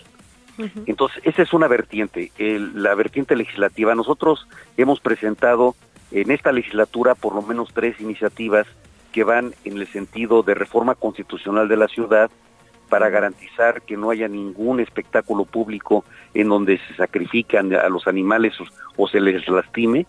En segundo lugar, este, presenté una iniciativa de la ley de espectáculos públicos para prohibir espectáculos públicos con el maltrato animal y en una tercera vertiente en la ley de protección animal para también garantizar que, que todas las especies y todas las razas de animales estén protegidas de acuerdo a su especificidad de cada una de ellas. Entonces, pues e, ese sería la primer, el primer frente que digamos es el legislativo. El otro frente es el, el jurídico. Tenemos nosotros este, la idea de que la Constitución General de la República y la Constitución de la Ciudad están protegiendo a los animales, pero las leyes secundarias, como es la ley de espectáculos públicos, por ejemplo, y el reglamento, autorizan el, el maltrato y el sacrificio de los toros de Lidia. Y esto, eh, a nuestro juicio, es contrario a la Constitución. Todo lo que estamos buscando es de que la Corte, la Suprema Corte de Justicia, al final de todo este proceso, se pronuncie por eh, determinar si la si la raza de la de toros de Lidia son también objeto de protección como todos los demás animales o no.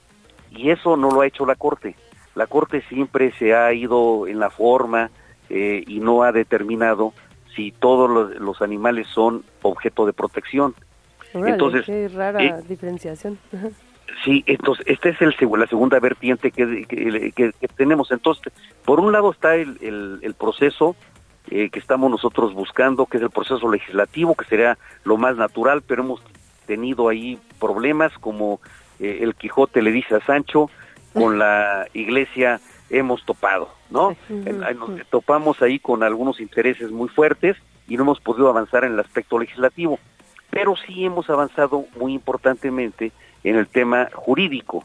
Y, ahí estamos en este momento, este, estamos eh, pues eh, promoviendo un, un amparo que tuvo primero una suspensión provisional, luego la levantaron ante una queja, eh, vendrá el, el estudio y análisis de la suspensión definitiva, si se da o no. Nosotros no buscamos solamente eso, la suspensión, lo que estamos buscando es el pronunciamiento de la Corte eh, de, de- del respeto y el derecho de los animales. Esa sería la segunda vertiente de lucha. Y la tercera es la política. La tercera es, pues, este, ir eh, este, permeando en la sociedad que, que este tipo de espectáculos deben desaparecer. Y yo diría que entre el 75 y el 80% de la población, sobre todo la población joven, se opone a este tipo de espectáculos públicos sangrientos. Diputado, nos decían estos micrófonos algunas de las organizaciones que también están impulsando el tema que uno de los riesgos era que, digamos, se impulsen en las, en las leyes locales o en las constituciones locales incluso cierto tipo de blindaje para no permitir que estas que estas suspensiones pasen, como meterlo como espectáculo cultural o como tradición. Eh, ¿Usted ve este mismo riesgo? Bueno, eh, ya, ya la, Suprema, la Suprema Corte de Justicia determinó que no es un este que no es eh, un aspecto de cultura, no es un eh, aspecto cultural, eso ya está determinado que no es por ahí. Entonces ya sería muy difícil que las legislaturas de los estados se pronunciaran por, por en ese sentido. Pero efectivamente sí hay riesgo de retroceso. Eh, por eso es muy importante que, que estemos en este debate permanente. A mí se me, se me señalaba que tengo yo este, eh, una lucha coyuntural, es decir, que, que apenas me estoy subiendo ahorita a la palestra para, para tener reflectores. Yo les quiero recordar que, que este, en la sexta legislatura, hace ya bastantes años, 12 años por lo menos, nosotros presentamos varias reformas legales este, para poder avanzar en estos temas de animales, eh, eh, de los derechos de los animales. Eh, gracias a la sexta legislatura en donde yo participé, eh, determinamos que los animales no son cosas, son seres sintientes. En la constitución ya de la ciudad está también como un avance muy importante. Hace, hace pocos meses subimos al Código Penal de oficio el maltrato a los animales, eh, cosa que, que, que no estaba, que, se había omitido. Entonces, no es una lucha de coyuntura, una lucha por eh, ganar reflectores, es una lucha de vida, porque nosotros pensamos que todos los animales, eh, todos los seres sintientes, tienen derechos y nosotros tenemos que hacerlos valer.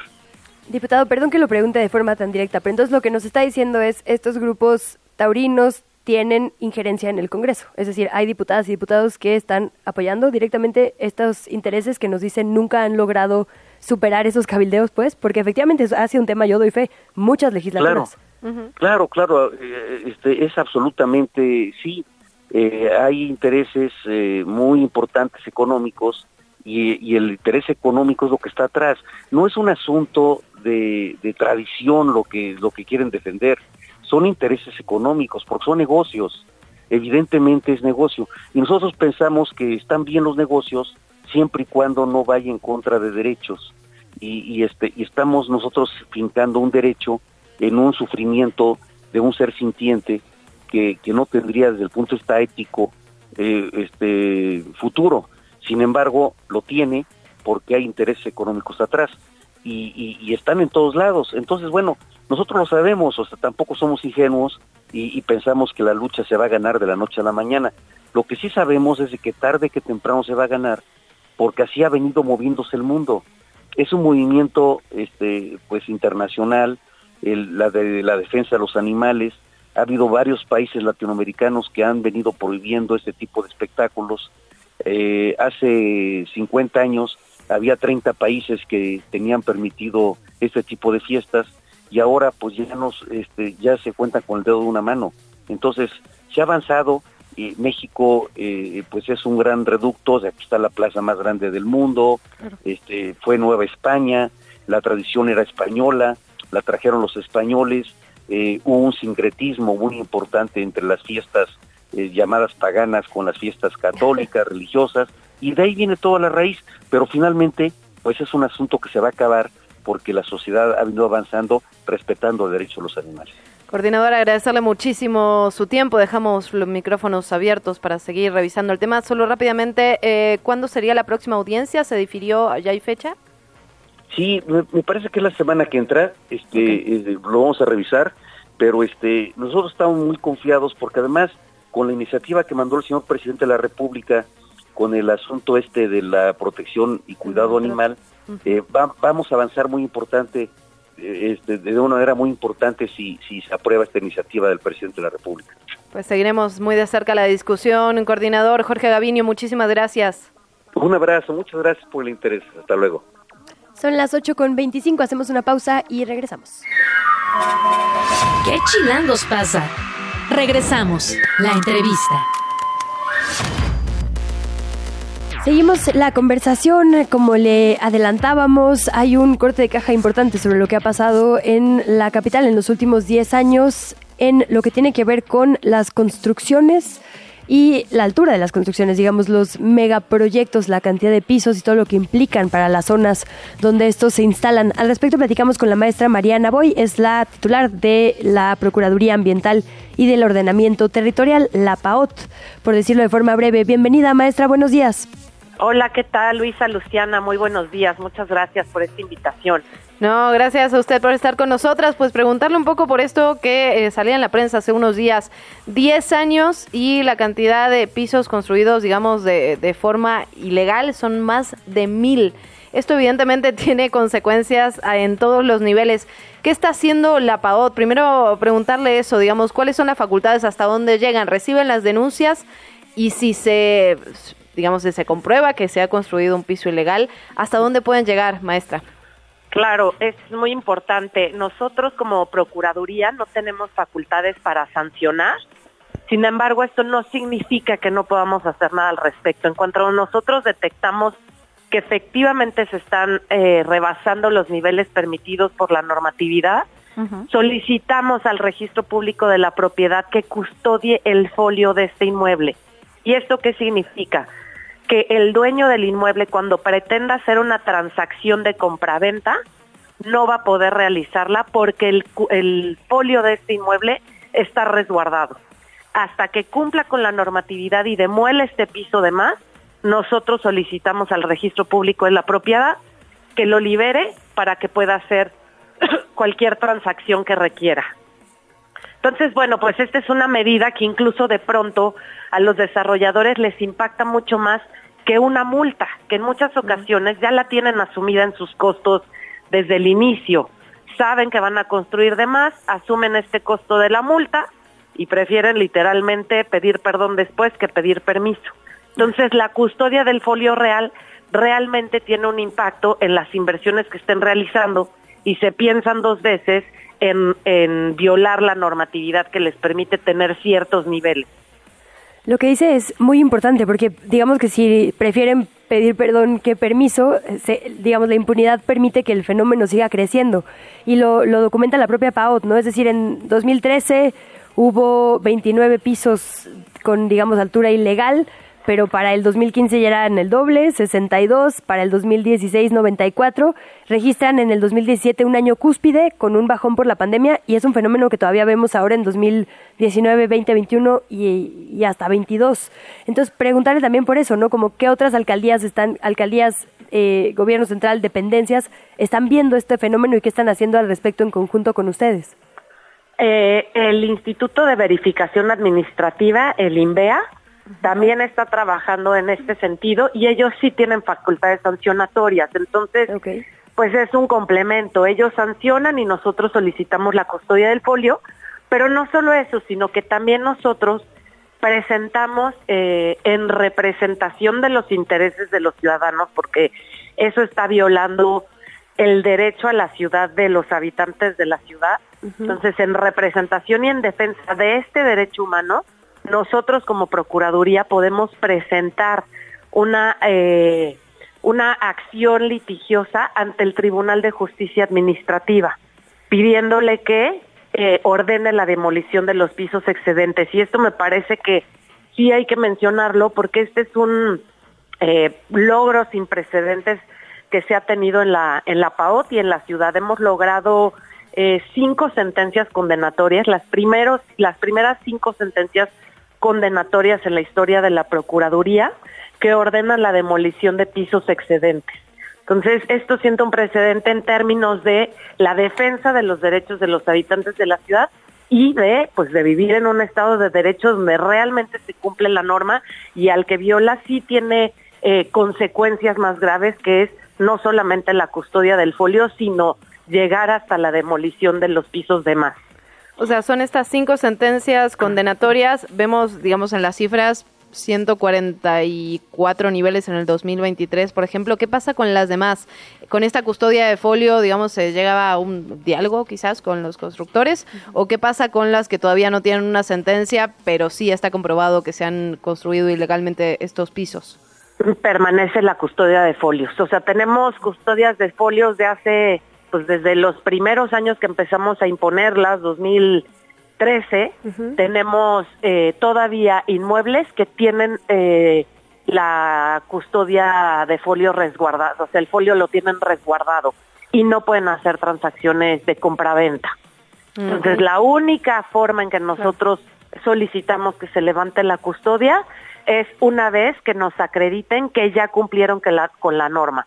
Y eso como es demostrándonos que ya demolieron los pisos de más y nosotros vamos personalmente a hacer una revisión y una medición para constatar directamente y asentarlo en un acta que efectivamente ya cuenta con los niveles que le permite la ley.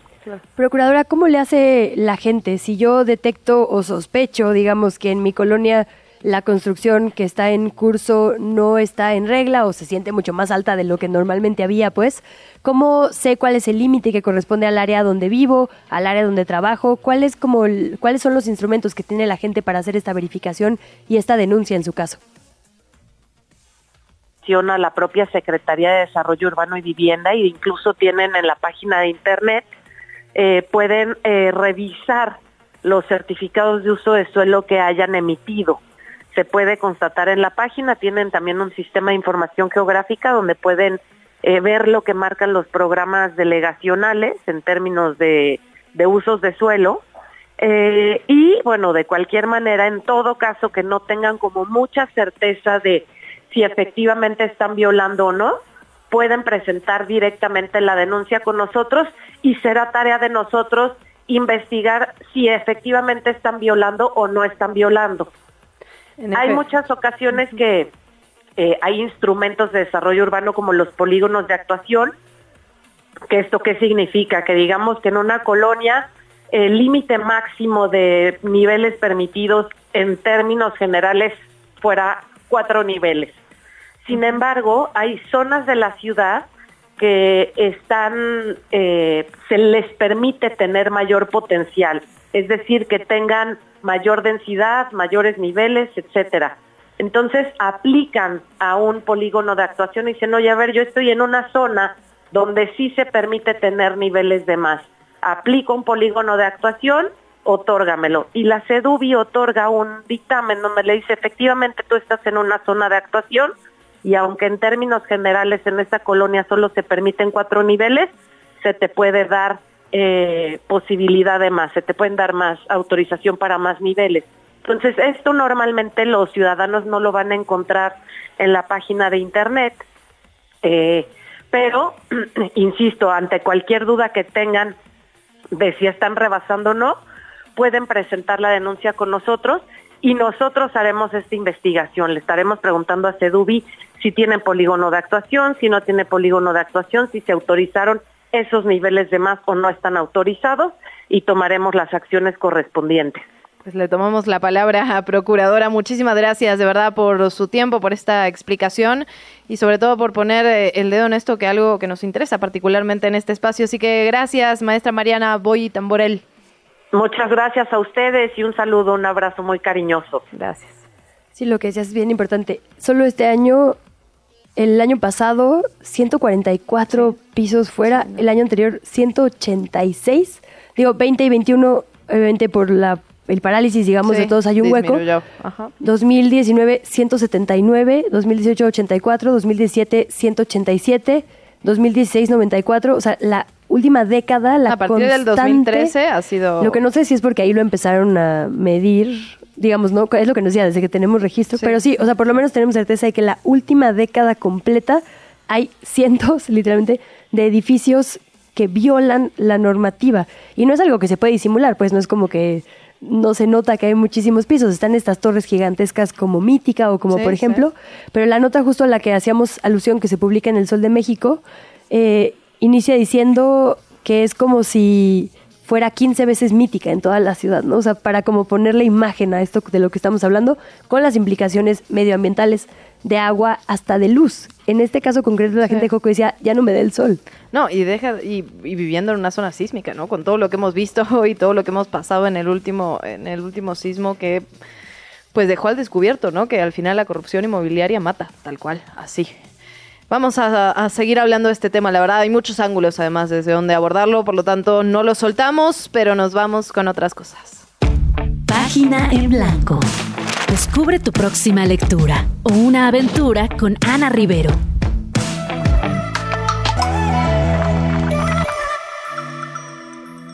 ¿Cómo estás, querida Ana? Muy feliz jueves, bienvenida.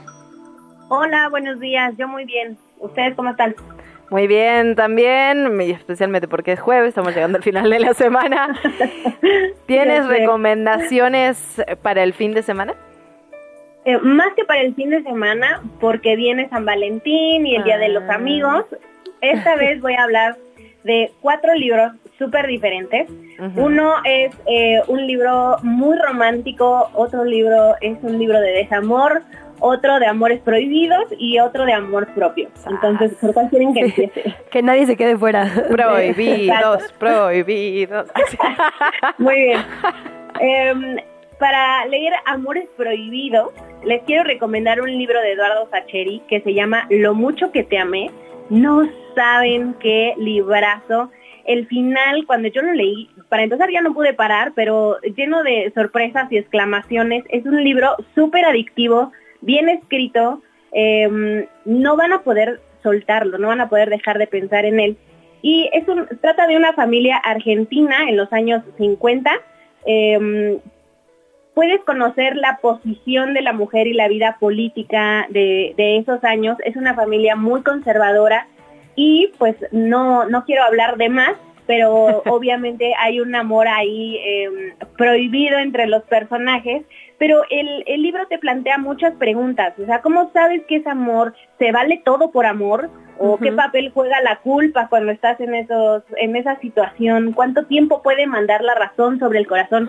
Está es un libro muy muy bueno que se los recomiendo, sobre todo si andan pasando por algo así. en esta Aquí ya vi que varias tomaron nota en nuestro chat, querida Ana. El equipo Ya está revolucionado. Muy bien. Eh, el libro sobre, ya lo he recomendado y es que me gusta muchísimo, se llama El chico que dibujaba constelaciones de la autora Alice Kelly. Eh, es un libro, es el más lindo y romántico que yo he leído. Me recuerda un poco la, no sé si se acuerdan de la película de Up, que al principio hay unos eh, viejitos que ves toda su vida correr rapidísimo. Ay, sí. Bueno, de cuenta, que el libro es, es como si vieras a, a esos personajes. Es un libro que se lee muy rápido, no porque es, no solo porque está muy fácil de leer, sino por la historia. Y es la historia de, de un- una, una pareja que los conoces desde que ellos se conocen, cómo se conocieron, cómo es que se casaron, cuándo tuvieron hijos y todas estas altibajas que un matrimonio pues vive, ¿no? Em, les prometo que van a pensar en sus abuelos, en sus papás, Ah. en ustedes mismos y al fi- el final tan bonito, em, pues probablemente van a llorar. y bueno, mu- muchísimas frases súper lindas también van a encontrar en ese libro. Pues, y el resto buena. de los amores, Ajá. entonces, Ana, nos prometiste cuatro situaciones diferentes. Sí.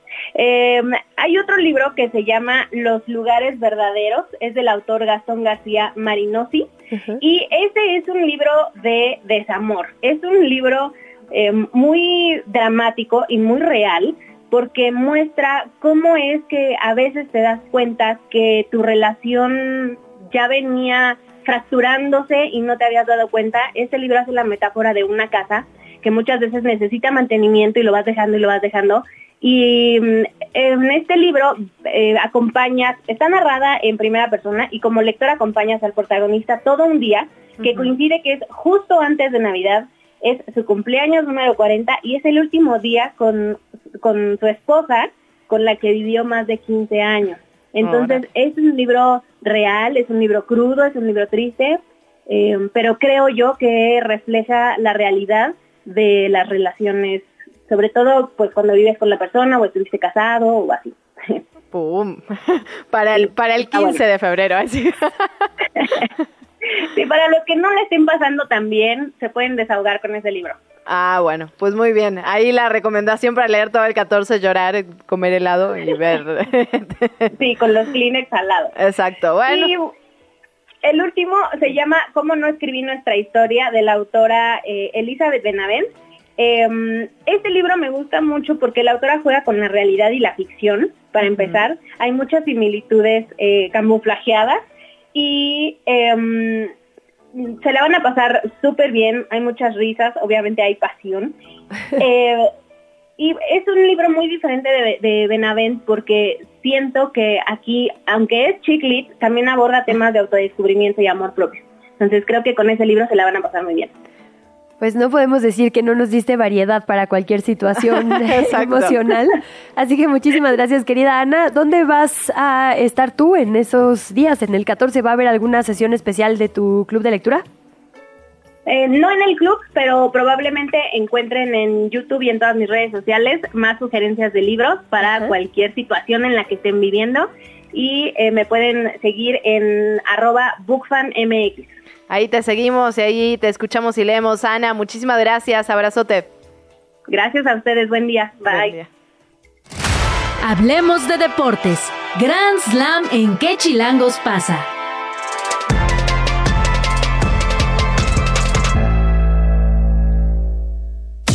Hola, Kike Hernández. Qué gusto saludarte. Buenos días.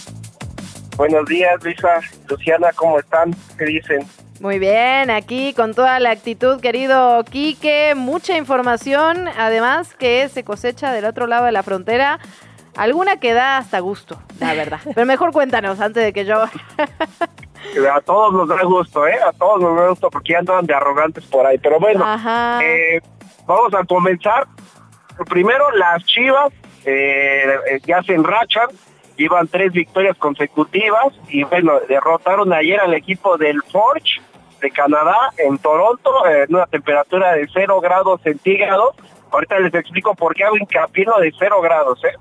Eh, y bueno, derrotan 3-1 a, este equipo en el inicio de lo que es la CONCACAF, que ahora se llama CONCACAF Champions Cup, que es la versión de Norteamérica, Centro y Caribe de, de, lo que es la Champions League. Y bueno, eh, las chivas así abren con eh, gringoles, les dicen, ¿eh? Así le dicen los gringoles, porque bueno, ya habíamos platicado de Kate Cowell, que es eh, jugador de Chivas, pero bueno, ni siquiera hablaba español, y bueno, él marca doblete, hace asistencia, y así le da la victoria al rebaño sagrado. Entonces, pues bien por, por las Chivas, y el otro partido, el que da gusto cómo quedó, fue el de América, que pierde dos sumas ante el Real Esteli, este equipo que bueno es eh, hay que darle su mérito claro está es campeón de la Copa Centroamericana eh, pero bueno pues, se supone que la América es el todopoderoso tiene un plantel que vale 97 millones de euros y enfrentaron un plantel que solo vale 3 millones de euros. Entonces pues bueno y de hecho pierde eh, digo el América alcanza a hacer un gol quedan dos unas alcanza un gol más por la inocencia del equipo de del equipo nicaragüense que por méritos de, la América.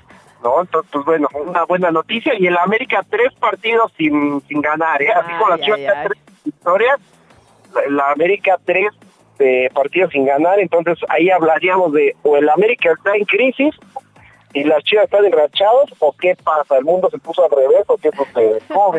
Un abrazo a nuestro querido Tavo, por cierto, que de hecho siempre escucha y va a la América desafortunadamente, pero... Te queremos a pesar de eso. Oye, está con CACAF y también NFL ya muy importante, ¿no? Bueno, la última semana para los FIFAs de la NFL de seguir en acción. Pero a ver, o sea, ya el tema ni siquiera ya es el partido, ¿no? O sea, ya están como en otra cosa aquí. Para mucha gente ni siquiera nunca es bueno, el ah, partido en el Super Bowl. Pero ahora cuéntanos tú, es un momento en el que, si de por sí era un momento en el que se mezclaba el espectáculo y el deporte, ahora como nunca, ¿no? Totalmente, bueno, ya lo dicen bien, ya es que ya nada más es un partido, ¿no? Ya qué más puedes decir en lo deportivo, otra vez repetir lo mismo, Pat Mahomes. La nota del guacamole, ¿no? Que es el día que más guacamole. ¿no? Entonces, pues bueno, ya sabemos, ya también sabemos la otra historia de, de la señorita eh, Taylor Swift, que bueno, hará todo lo posible, pero bueno, ya mañana eh, platicaremos eh, eso, de que hará todo lo posible por llegar al Super Bowl, la Odisea. Y bueno, hay otros temas ahí, como las apuestas locas que hay en el Super Bowl. Entre ellas se encuentra, fíjense, la de este Travis Kelsey, si te propondrá matrimonio precisamente a Taylor Swift terminando el partido si es que se coronan. Es una de las apuestas fuertes. Esta paga eh, más 1.500. O sea, si le metes 100 pesos, eh, ganarás más o menos eh, 1.500 pesos alrededor de eso. Ah. Entonces, pues, bueno. A mí lo que me encanta aquí que es esta que preguntan si van a, si van a, digamos, a switchear a, a Taylor Swift en el himno, si lo van a switchear en tal lado, y es como, si yo fuera camarógrafo, sí. Sí, claro, ese, momento de a todo, vida. es mi momento de triunfar. Sí, claro, hay, hay bastantes, ¿eh? Está, por ejemplo, de si Taylor, digo, si este Travis Kelsey, eh, más bien, si la suegra de, de Taylor Swift, la mamá de Travis Kelsey, abrazará a Taylor. Esa es otra, por ejemplo. La otra es, ¿a quién abrazará primero este Travis Kelsey? Si a Pat Mahomes, Andy Reid o a Taylor Swift. Eh, hay, hay varias ahí muy, muy simpáticas, ¿no? Y bueno, está la clásica, la del color del agua que se le echa al entrenador una vez que gana el Super Bowl. Y bueno, ya saben, existen de color eh, azul, naranja, amarillo, rojo. Y bueno, esta paga más 1600, entonces es, está como interesante, ¿no? Eh, también el himno nacional, eh, ¿quién lo cantará? Bueno, si habrá errores durante el himno nacional, hay bastantes apuestas por definir, pero bueno, a ver, ahí entren chicas a, a las diferentes casas de apuestas y a ver si se animen por algo, ¿no? No, Y yo apuesto por el ahorro, Quique, en estos tiempos, la verdad, no estamos para andar eh, derrochando el dinero. Oye, Quique, muchísimas... No, bueno, a ver, mi recomendación en las Sí. apuestas siempre es este, lo que te sobra, ¿no? Si te Ay, sobran 10 pesos, adelante. Si no, mejor ni apuestas. Eso, eso queda clarísimo. Y ya nada más para terminar lo de NFL, esta noche eh, termina el, eh, se decide quién es el jugador más valioso, está entre este Lamar Jackson, entre Pat Mahomes, Travis Kelsey, hay varios jugadores ahí interesantes. Ya lo platicaremos el día de mañana. Pues Kike, andamos volando, pero muchísimas gracias por este previo. Por supuesto, les escuchamos en Grand Slam y seguimos la conversación mañana. Abrazos. Claro que sí, un abrazo. Un abrazo, Quique. Nos vamos ahora. Son las 8 de la mañana, 53 minutos. La agenda Chilango con Carla Carmona. Agenda Chilango. El día de San Valentín está cada vez más cerca y el amor está en el aire. O quizá no. Da igual si tienes pareja o no. Este es el fin perfecto para empezar a disfrutar de lo bueno de la ciudad con tu amorcito, tus amigos o como más te guste. Breakup Room. Colima 184, Colonia Roma Norte, Alcaldía Cuauhtémoc. ¿Cómo suena una ruptura amorosa? Breakup Room es una instalación inmersiva donde podrás explorar todas las emociones que experimentamos después de una ruptura amorosa a través de la música y descubrirás la importancia de este bálsamo para el alma durante todas las etapas del duelo. Pliegues y prácticas relacionales. Centro Cultural de España en el Centro Histórico, República de Guatemala 18. Esta nueva exposición, curada por el colectivo Nerivela, reúne obras artísticas que tocan aspectos de la vida cotidiana en comunidad para establecer impactos emotivos de solidaridad y aliento entre sus miembros, además de las conexiones de personas con las ciudades. Beso de Tres, Japan. Sábado 10 de febrero a las 7 de la noche en Supremo, calle Doctor Carmona y Valle 147, Colonia Doctores. Este es un plan perfecto para todos los que viven para el perreo. Japan regresa a ese de Supremo con mucho de este género y también con su acostumbrado house y techno. Habrá dos escenarios y el principal estará dedicado totalmente al perreo y ritmos urbanos. Baila con tu amor en el Zócalo. Domingo 11 de febrero a las 5 de la tarde en la Plaza de la Constitución del Centro Histórico. Si tu estilo es más clásico, celebra el amor bailando al ritmo de la Sonora Santanera, acompañada por María Fernanda y la Orquesta Sinfónica. Baila con tu amor en este festival en el que también están invitados Remix y Aaron y su grupo Ilusión. NFL Super Bowl Experience México 2024. Campo Marte, Paseo de la Reforma sin número, Colonia Bosques de Chapultepec, Alcaldía Miguel Hidalgo. Ahora que, si el espíritu del Super Bowl se ha apoderado de ti y quieres vivir de manera diferente el gran juego del domingo, en la NFL Super Bowl Experience México, además de poder ver el duelo entre San Francisco y Kansas City en pantalla gigante, habrá football drinks, cancha de fútbol bandera y una zona de asadores para armar la carnita asada, o zona de comida por si no se te da eso de cocinar. venta de merch oficial, photo opportunities para tener el mejor contenido para tus redes sociales y mucho más para que vivas el juego del domingo como nunca antes. Agenda Chilango. Disfruta de estas opciones que la Agenda Chilango tiene para los corazones acompañados o no tanto. Soy Carla Carmona y te invito a revisar más información sobre este y otros eventos en chilango.com diagonal agenda. Pues llegamos al final. Gracias por habernos acompañado. Nos escuchamos mañana a las 7, Luisa Cantú. Por lo pronto se queda con Sofitas FM. Muchísimas gracias y hasta mañana. Llegamos al final de ¿Qué chilangos pasa? Recupera nuestra información en las redes sociales de Chilango. En el siguiente programa te esperamos con más información y entretenimiento. Nos escuchamos de 7 a 9. Amanece, sobrevive, infórmate y disfruta la ciudad con nosotras. Radio Chilango, Radio Chilango, 105.3 FM. La radio que... Viene, viene.